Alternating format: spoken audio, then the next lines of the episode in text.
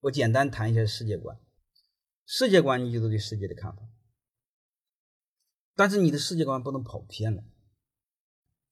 我们最早的时候是用用巫术看世界，因为他没法解释世界，他就会用巫术。然后慢慢的就开始用迷信，然后再慢慢的你会发现用易经，然后再慢慢的就开始用宗教。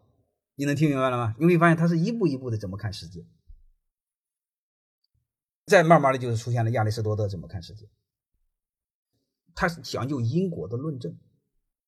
你看最早的时候，那那你类似毕达哥拉斯啊，类似那个研究德谟克利特研究原子那个，你会发现他就说世界怎么来的，世界是什么组成的？有人说是土，有人说水，有人要金。你会发现这就是最大的进步，因为什么？他这个结论是推理来的，结论正确不正确不重要，他学会了最理性的推理。什么最理性？他先问是什么。然后再问为什么？因为为什么科学方面的世界观、哲学方面的世界观，他们讲究终极追问，就是为什么的为什么，再为什么，再为什么？如果我们一直往这么问，就开始变得有意思了，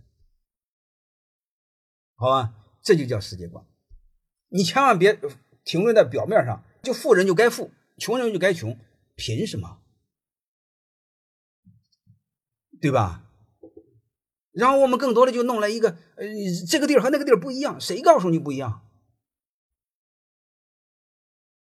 你把很多底层的道理搞明白，你会发现，就是追问嘛，是吧？是什么？为什么？为什么？为什么？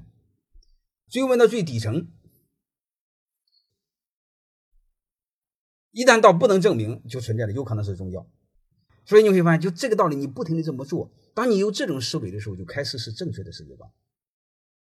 要不然我们世界观是错的，你世界观是错的，很多事没法谈。